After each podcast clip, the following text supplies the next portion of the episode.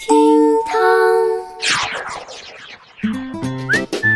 厅堂微博报给生活加点料。周末主播可可上线，微博九千九百三十四点二万人关注。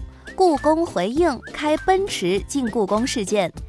十七号，一名年轻女子在微博上发了张在故宫里开奔驰的照片，引起网友热议。在故宫闭馆日，年轻女子开大奔进故宫，停在了金銮殿门前的广场上——太和门广场，而且大大咧咧地晒在了微博上，赶着周一闭馆，躲开人流去故宫撒花。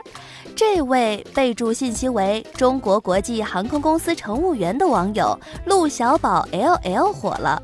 十七号晚间，故宫博物院官方微博发布回应，针对今天有网友发布周一开车进入故宫事件，经核查属实，故宫博物院对此深表痛心，并且向公众诚挚致歉。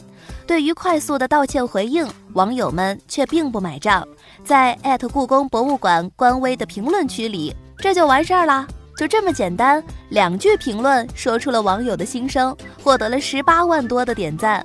还有网友表示，联想到曾经在我在故宫修文物中，师傅们为了保护故宫的地砖，在院子里都是骑车或者步行，这一边是小心翼翼的保护，另一边是肆无忌惮的糟蹋。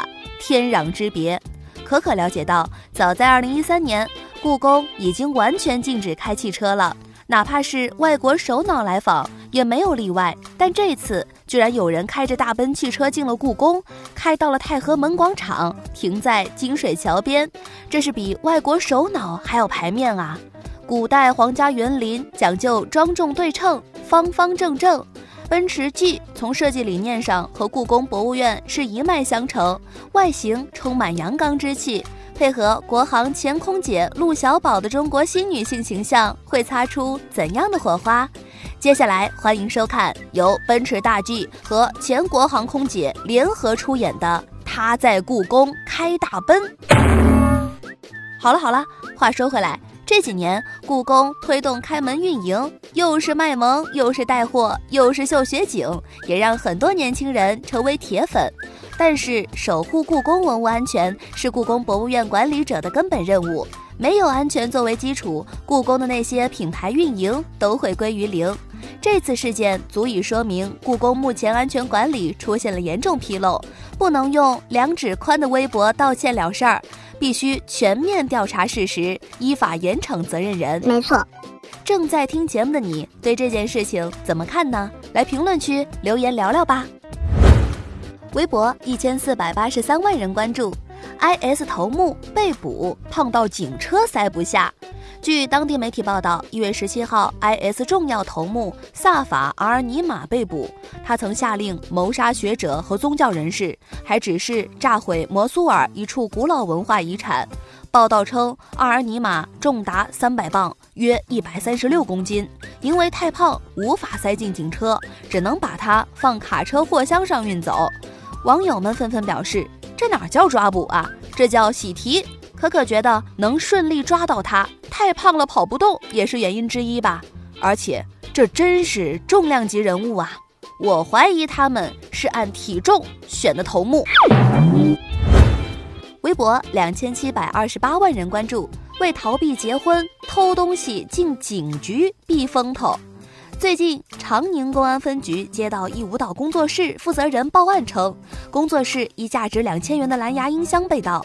随后，民警通过调查抓获了嫌疑人陈某。陈某交代，因为女朋友最近逼自己与其结婚，于是起了盗窃坐牢以逃避女朋友结婚要求的念头。目前，陈某因涉嫌盗窃罪被刑事拘留。对于陈某的沙雕做法，网友们纷纷表示：“牛啊！这沙雕新闻年初就开始冲业绩了，你凭什么还不努力呢？”还有网友表示，不想结婚就好好的跟女朋友沟通嘛，别耽误人家。这种只是逃避作为男人的担当。话说，每逢过年，催婚总能够登上热搜。拉开春节序幕的腊八当天，催婚一词的微信指数热度急速蹿升四倍。当然，一些真真假假的故事开始涌现，比如有人为求耳根清净，主动申请春节加班；比如有人一想到催婚就心中惴惴，压力山大，不得不寻求心理医生的宽慰与治疗；还有像陈某这种躲进警局避风头。因此，不少媒体将应对催婚和智斗熊孩子并列。称之为年轻人要度过的春节。对于陈某的行为，可可在这里希望姑娘们眼睛睁大点儿，千万别遇到宁愿坐牢也不愿意娶你的男人。今年你带了对象回家过年吗？有的扣个一，没有的扣个二，让可可看看还有多少单身好青年。我来给自己物色一个喽。微博三千零八十万人关注。情侣扎堆预约，二零二零零二零二结婚登记。二零二零年二月二号是罕见的对称日，谐音“爱你爱你”。许多情侣扎堆预约二零二零零二零二结婚登记。